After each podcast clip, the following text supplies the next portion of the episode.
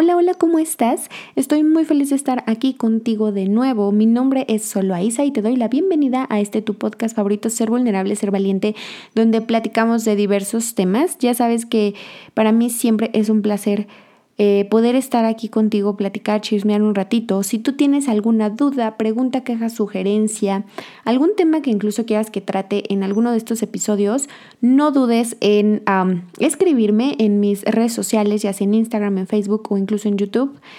Eh, la verdad es que estoy mucho más activa en Instagram, así que si quieres por ahí puedes mandarme un mensajito y proponerme algún tema del que te gustaría que hablemos. Aparte ahí siempre estoy haciendo cosas nuevas que creo que te pueden interesar relacionadas a los temas de espiritualidad, meditación, eh, psicología, terapias alternativas, etc. Y bueno, vamos a entrar de lleno al tema. La verdad es que estaba justamente pensando de qué podemos platicar el día de hoy y quiero platicarte de cómo actualmente vivimos una época en la que creo que la salud mental se ha vuelto cada vez más importante y más necesaria por toda la situación en la que estamos viviendo. Eh, sea cual sea en el momento que me estés escuchando, probablemente si es dentro de este año, pues sabrás que hemos vivido y estamos viviendo una pandemia que ha elevado los índices de depresión, de ansiedad y de todas estas enfermedades, eh, pues que creo que son las enfermedades del siglo por el ritmo de vida en el que vivimos, porque siempre estamos apurados, siempre hay algo que hacer, este síndrome de querer estar ocupados todo el tiempo, nos lleva a entrar en un estado como de vacío, ¿no? De depresión, incluso de crisis. Y por eso creo que es interesante cuestionarnos acerca de dónde estamos parados ahorita y si necesitamos recalcular, yo creo que recalcular siempre es ideal. Quiero contarte que hace poquito fui a ver a mi querido Dindu Peirón a una obra de teatro que se llama de hecho Recalculando. Te la recomiendo muchísimo. Y esta palabra pues se me quedó muy grabada porque creo que es cierto, a veces ponemos un buen de resistencia para cambiar porque teníamos un sueño en el pasado, ¿no? Y, y entonces ahora no sabemos cómo decir que ya no quiero ese sueño, que es válido decir, ok, esto quería hace un mes, pero resulta que ya no lo quiero. Resulta que ya no quiero estar ahí por X o por Y o porque ya me di cuenta que no resuena conmigo. A veces tomar esa decisión es difícil porque nos autocastigamos y pensamos que ahora tenemos que aguantarnos por haber tomado esa decisión en el pasado, porque pues si antes dijimos que era lo que queríamos, porque ahora ya no lo quiero, ¿no? O sea, ¿cómo hago para uh, retractarme? Y la realidad es que a veces Lejos de que tenga que ser hacia alguien más, es decir, retractarnos ante alguien más, muchas veces es ante nosotros mismos y creo que es lo más importante, cómo nos percibimos, cómo nos juzgamos, cómo nos interpretamos. Y bueno, aunado a todo esto, creo que en la actualidad, justamente por este aumento de ansiedad, de depresión y de todas estas enfermedades que ahora nos aclaman, eh,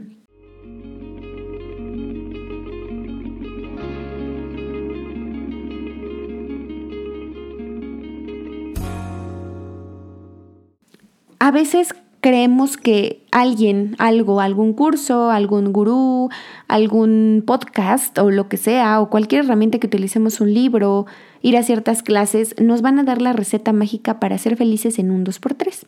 Por supuesto que no quiero satanizar nada de estas prácticas porque por supuesto que yo estoy súper a favor de ellas porque yo soy una de las que eh, las practica e incluso las facilita. Pero creo que todo es complementario, todo es integral, una no exime de la otra y vengo a decirte que, pues sí, la realidad es que no existen recetas mágicas para ser felices, de ninguna manera. ¿Por qué? Porque simplemente cada uno de nosotros somos súper diferentes, cada uno de nosotros venimos de un contexto, de una vida, de un lugar súper diferente. Entonces, pues el hecho de creer que lo que te funcionó a ti me va a funcionar a mí, pues creo que es algo erróneo. Sin embargo, eso no significa que no pueda intentarlo y que no tenga la apertura y la disposición de experimentar, porque solamente a través de la experimentación y de vivirlo en el cuerpo y de sentirlo es si vamos a saber si algo nos funciona o no, si eso es para mí o no, o resulta que realmente no me agradó y no pasa nada, ¿no? Si lo dejo de hacer. Entonces, creo que como ya te dije, no hay un ABC de cómo ser feliz, no hay un manual. Sin embargo, creo que compartir ayuda muchísimo, ya que no existe una sola forma, una forma correcta de hacer algo. y más si hablamos de desarrollo y crecimiento personal. Porque justamente como la palabra lo dice, es personal. Y algo personal significa que es algo único, que en efecto tendremos y todos seguramente compartimos ciertas características generales y rasgos del ser humano en general, pero justamente por el contexto, por el sistema de creencias y por todo el bagaje de vivencias que traemos, eso es lo que nos hace únicos, porque en cuanto a la combinación de experiencias, la combinación de formas, la combinación de vivencias que se pueden dar en cada uno de los seres humanos son infinitas. Entonces, es por eso que somos únicos en muchos aspectos de nuestra vida y de ahí la importancia de cuestionarnos y de preguntarnos, oye, ¿qué tal que realmente lo que yo creía que me funcionaba, pues no me funciona? Yo creía que porque veía a mi vecino hacer esto, yo también lo iba a hacer, ¿no? El que estaba al lado de mí estaba haciendo esto y pues yo supuse que yo iba, tenía que hacer lo mismo en mis relaciones y resulta que no, no me funcionó, que no era para mí, etc. Entonces, justamente de ahí viene toda esta reflexión.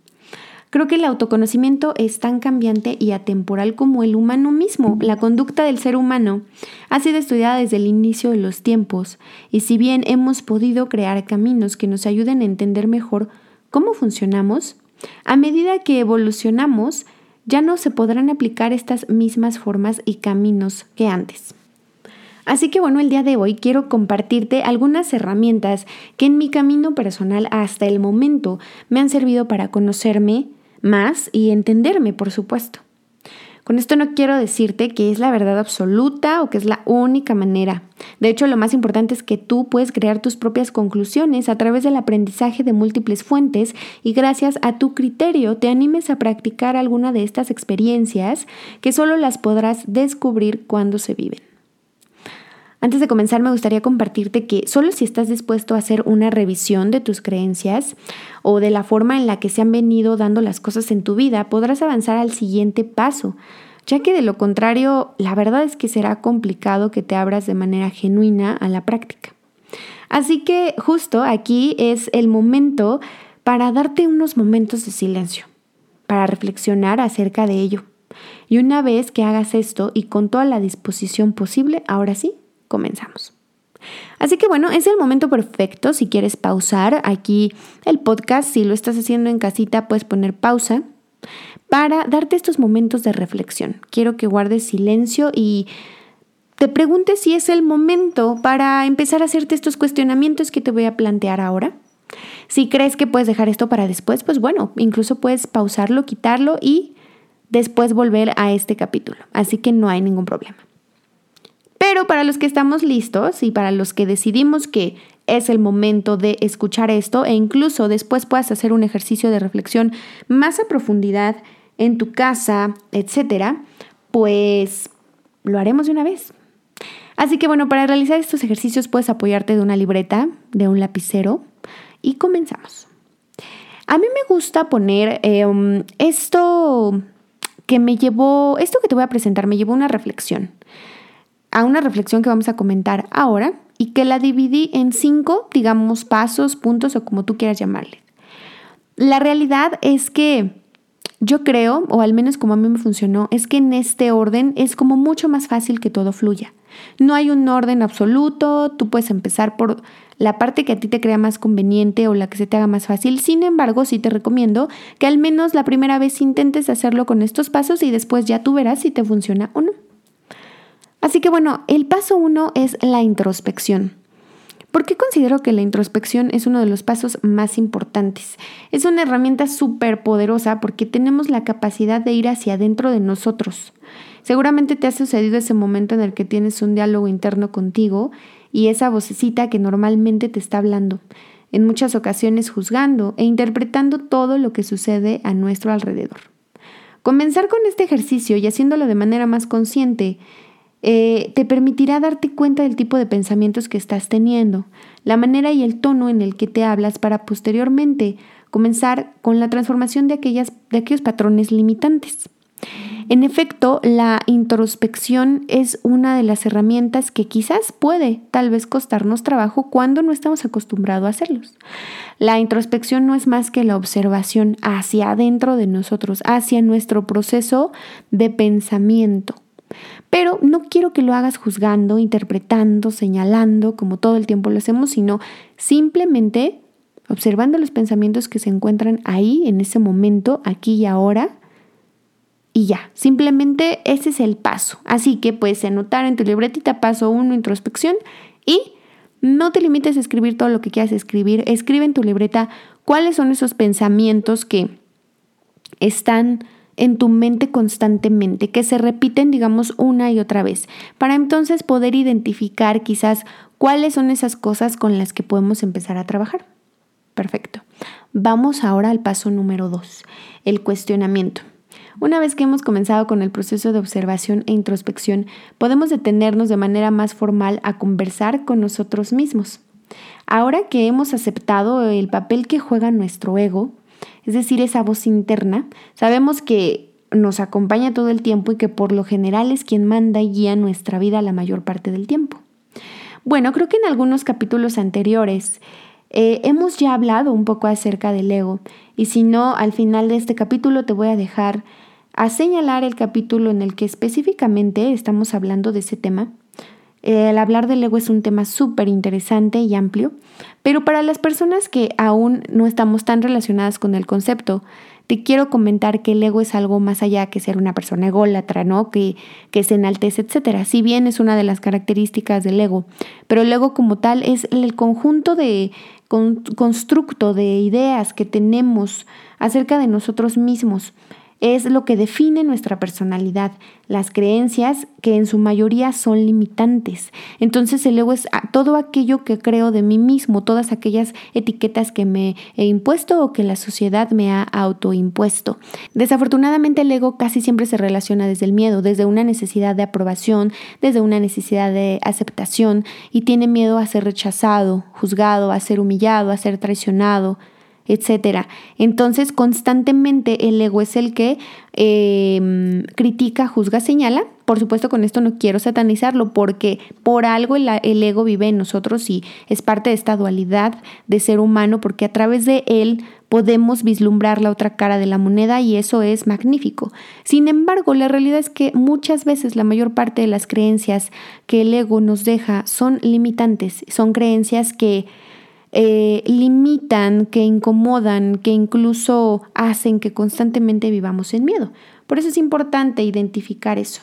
Así que bueno, es tiempo de poner sobre la mesa aquellas formas de pensamiento que nos causan sufrimiento y que han estado presentes a lo largo de nuestra vida.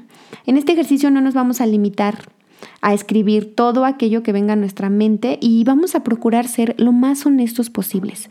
La realidad es que la mayor parte de las veces siempre o muchas veces queremos enmascarar, queremos poner etiquetas que no son, em, justamente por el ego, por el miedo a ser rechazados, a no ser aceptados en una comunidad, etcétera, pues le ponemos nombres o etiquetas al miedo, ¿no? Y lo escondemos, incluso al miedo le hemos llegado a llamar amor, ¿no? Eso es algo súper fuerte y creo que normalmente lo hemos llegado a hacer, ¿no? Esta necesidad de que alguien no me deje, de que alguien no me abandone, esta, como se dice, ¿no? Últimamente esta toxicidad en la que vivimos constantemente, esta codependencia emocional, que en el fondo es miedo, el sentimiento puro es miedo. Y eso es contrario al amor totalmente. Y desafortunadamente ese es un ejemplo muy claro de cómo cuántas veces y como muchas veces le hemos llamado amor a algo que no lo es. Justamente ese es el poder del ego, ese es el poder de poner máscaras, ese es el poder de la etiqueta. Pero para eso estamos aquí justamente para aprender de ello y aprender a identificar qué sí es y qué no es y cómo eso puede ayudarme a mi vida. Pero eso no puede ayudarnos, eso no, no puede sacarnos del hoyo, si quieres así decirlo, si no empezamos a cuestionarnos. El cuestionamiento es un paso vital que en conjunto con la observación va a hacer que pasemos al siguiente paso. Así que bueno, si quieres ahorita puedes solamente ir anotando como el paso 1, el paso 2 y después con calma puedes ir haciéndolo cuando tengas tiempo en tu casita o en tu oficina o donde quieras hacerlo. Adelante en un lugar en el que no seas molestado, que no haya interrupciones. Y, ah, o si no, pues también parar este episodio y hacerlo constantemente, ¿no? Y, hacerlo a la par. Ok, el paso 3. Vamos ahora al paso 3, que es la identificación. Vamos a desmenuzar nuestro sistema de creencias, vamos a identificar, como lo hemos hecho en ejercicios pasados, una vez que hemos observado, y vamos a abrirnos a la posibilidad de poder cambiar eh, aquellas cosas que nos están limitando. Así que lo que sigue es identificar en qué parte de nuestra vida estas creencias me están limitando y me están impactando con mayor fuerza. Esto puede ser familia, amigos, trabajo, salud e incluso pueden ser todas. La realidad es que creo que cada uno de nosotros sabemos en qué parte tenemos que poner más atención en este momento. Si probablemente es la salud, porque ya, no sé, mi peso, mi falta de sueño, mi falta de buenos hábitos, me está causando una enfermedad que incluso me está imposibilitando para hacer mi día a día, entonces sé que el foco rojo está en mi salud. Hay que empezar quizás ahí con un cambio de hábitos, pero antes que eso ya identifiqué dónde es donde tengo que empezar. Si por el otro lado mi relación con el dinero no es tan buena, constantemente me quejo de la falta de él, eh, constantemente eh, se me va y creo que no me rinde, no puedo ahorrar, eh, todas estas creencias limitantes que tenemos acerca del dinero. Entonces, pues ahí es donde está el foco rojo y ahí en esa parte, en esa esfera de mi vida es donde debo empezar. Si por el otro lado mi familia es la que constantemente tiene problemas y me quita el sueño toda la situación que estoy viviendo, no sé cómo resolverlo, estoy en una codependencia media tóxica en mi relación con mi mamá, con mi papá, con mi hermano, con mi pareja, entonces ahí está el foco rojo. Ahora, pueden ser estos focos rojos al mismo tiempo y que quizás ya estemos en una situación de crisis, que normalmente eso sucede cuando hemos dejado mucho tiempo, no nos hemos hecho caso durante mucho tiempo, no nos hemos identificado, nos hemos dejado mucho tiempo, hemos abandonado a nuestra alma, a nuestro cuerpo, a nuestro ser, y entonces ahora todos los focos rojos se presentan al mismo tiempo.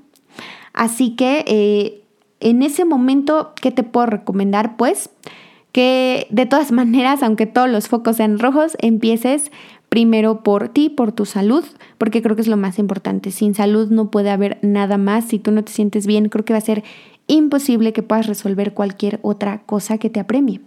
Así que el objetivo de este ejercicio es darnos cuenta por dónde comenzar a realizar cambios, aplicando un poco la ley de Pareto si así lo quieres ver. Si logramos ver qué parte de nuestra vida nos causa mayor o el mayor de los sufrimientos, podremos resolver gran parte de esta incomodidad. Recuerda que todo está conectado con todo y en muchas ocasiones podemos ver hechos aislados cuando en realidad solo son consecuencias de otros pensamientos o actos. Perfecto, hasta aquí vamos bien. ¿Ok? Hay que hacer una recapitulación súper rápida. Ya hablamos de la introspección, ya hablamos de el cuestionamiento, ahora estábamos hablando de la identificación. ¿Y cuál es el cuarto paso? El cuarto paso es la desidentificación. Ya sé, ya sé. Sé que puede parecer loco que te acabo de decir en el paso 3 que hay que identificarnos y ahora te digo que nos vamos a desidentificar.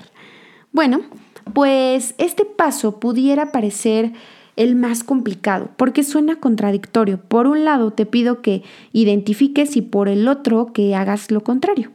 Sin embargo, no te preocupes, todo tiene una razón de ser. La desidentificación es la habilidad para darte cuenta que tú no eres tus pensamientos.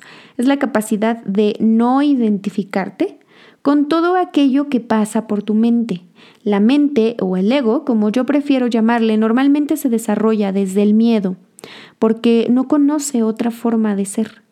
Por supuesto que no lo refleja como miedo, le coloca miles de máscaras para que no sea desarmado. Esas máscaras pueden ser enojo, ira, tristeza, chantaje, soberbia, indiferencia, etc. La buena noticia es que al no identificarte con esa serie de pensamientos, podemos comenzar con la reprogramación de la gran computadora que es nuestro cuerpo, donde se han almacenado cientos y miles de programas autoimpuestos por nosotros mismos y por la sociedad. Este es el paso que más requiere de tiempo, o al menos así yo lo considero, ya que hay que sacar desde raíz aquellos pensamientos que llevan años viviendo en nosotros y probablemente transformarlos sea el proceso más doloroso. Aquí es donde comienza el trabajo de sombra. La desidentificación creo que para mí ha sido uno de los pasos que más trabajo me ha costado porque es el momento clave en el que me doy cuenta de todas aquellas programaciones que traigo cargando, de todo mi sistema de creencias. Ahora que ya he identificado cuáles son aquellas cosas, entonces empiezo a cambiarlas, pero ¿cómo las cambio? O sea, realmente esa es la duda, ¿no? ¿Cómo, cómo se logra el verdadero cambio? No solamente el de decir, ya no quiero ser así, sino actuarlo, vivirlo. La realidad es que la prueba se encuentra cuando estamos viviendo el momento, cuando de pronto nos damos cuenta que otra vez estamos siendo tóxicos, que otra vez estamos siendo codependientes, que otra vez me estoy enojando por la misma razón que siempre me enojo y me estoy irritando y estoy gritando y estoy aventando y gruñendo y mentando madres a todo el mundo que va a mi alrededor, justamente en ese momento es donde la palabra cambio o la palabra cambia puede ser una clave o la que tú decidas, puedes elegir una palabra. En mi caso, eh, ha sido la palabra cambia, para recordarme que en ese momento es donde tengo que cambiar mi actitud, en ese momento tengo que cambiar mi actuar. Lo que estamos pretendiendo con esto es generar nuevos caminos neuronales, em, aprovechar este recurso de la neuroplasticidad de la que todos tenemos acceso y que probablemente pues ni siquiera tenemos conocimiento de ella y por eso pues no hacemos uso, ¿no? Pero creo que es súper importante empezar a crear estos nuevos caminos por donde este nuevo conocimiento, esta nueva programación, empiece a crear sus caminos para que se dé el aprendizaje de nuevas cosas. Entonces, si fuimos capaces de aprender todas aquellas creencias limitantes, todas aquellas ah, mm, codependencias, todos aquellos miedos, todas aquellas máscaras que el ego me pone para, según él, protegerme, también tenemos la capacidad programarnos hacia el amor, hacia el soltar, hacia la libertad, hacia el dejar ir, hacia dejar de tener apegos por todo intensamente y que eso nos, nos cause sufrimiento. Entonces, Así como hemos sido capaces de programarnos para cosas que nos limitan, también somos capaces de reprogramarnos para cosas que nos liberen.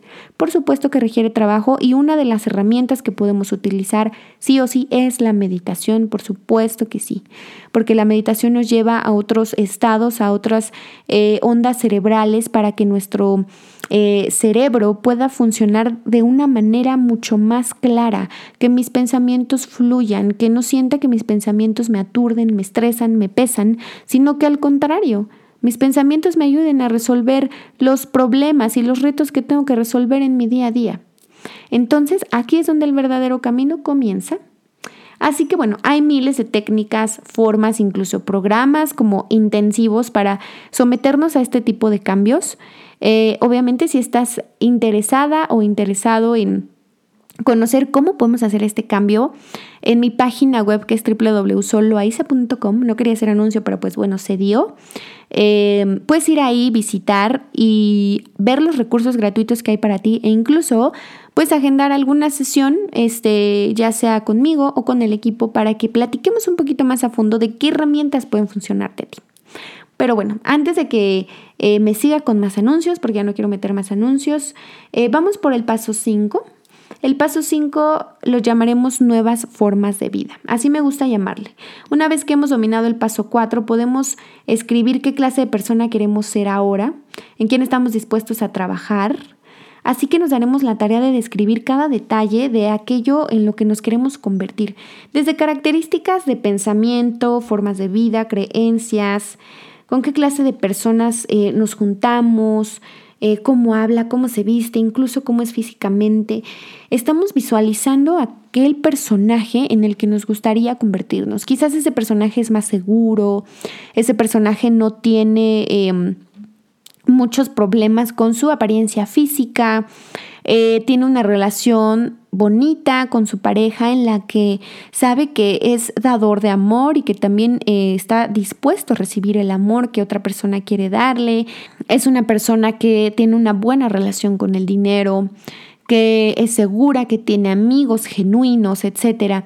Así que bueno, quizás en un inicio incluso esta descripción pueda parecer utópica, sin embargo no quiero que esto te limite a describir lo que sea que puedas desear. Al final del día todo empieza con una idea, con una visualización y de ahí, gracias a estas visualizaciones, nuestra mente al ponerlo en papel, al vivirlo como si ya lo tuviéramos, hace de alguna forma el universo conspira, confabula para que eso realmente suceda en tu vida y lo veas manifestado y materializado.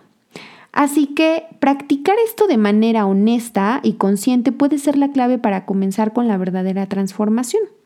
Para vivir desde esta nueva forma de vida que deseamos y visualizamos, debemos recordar a cada instante que el cambio sí está en nuestras manos y a través de la práctica podemos vislumbrar un mundo nuevo y lleno de posibilidades.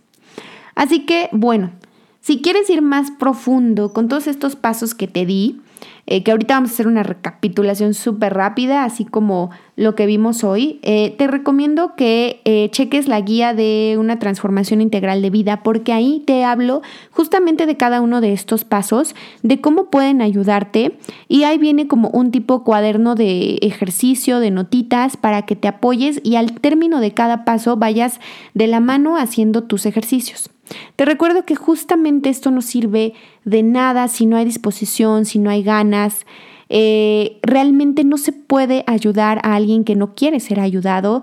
Si tenemos la disposición de cambiar y de querernos sentir mejor, la decisión primero empieza conmigo. ¿Cómo? Aceptando que una, quiero cambiar y dos, que probablemente necesito ayuda y que está bien, que eso no me hace más débil, que eso no me hace peor o mejor persona. Simplemente acepto mi proceso y acepto eh, el lugar que ocupo, el lugar en el que estoy el día de hoy. Así que haciendo una recapitulación súper rápida, te recuerdo que son cinco pasos al menos los que yo pude escribir con esta reflexión. Como te repito, esta no es ninguna verdad absoluta, cada quien puede tener sus formas de pensamiento, sus formas que, pues no sé, en las que les funcione eh, comenzar con un cambio. Pero vamos, Paso 1, introspección. Paso 2, cuestionamiento. Paso 3, identificación. Paso 4, desidentificación. Y paso 5, nuevas formas de vida. Así que con estos pasos, eh, para mí fueron em, pues como parteaguas para empezar con todo este proceso. Por supuesto que esto no termina aquí, esto no termina eh, escuchando esto o haciendo los ejercicios, es simplemente el comienzo para empezar a darnos cuenta, ya que la reprogramación hacia una mejor vida, hacia emociones más positivas, hacia emociones que nos sientan sentir más liberados, se da con el día a día y se da con el andar, con el camino, con la vida misma. Así que por supuesto que yo te invito a que lo practiques, a que lo hagas, a que te apoyes de las herramientas que tenemos a la disposición como la meditación, la respiración, la terapia psicológica, y otro tipo de terapias integrales. Creo que pueden enriquecer muchísimo tu desarrollo y tu crecimiento personal. Así que bueno, pues es todo por el episodio de hoy. Me dio muchísimo gusto haber platicado contigo. Espero que esto que he compartido hoy contigo te pueda servir de algo para mejorar tu vida.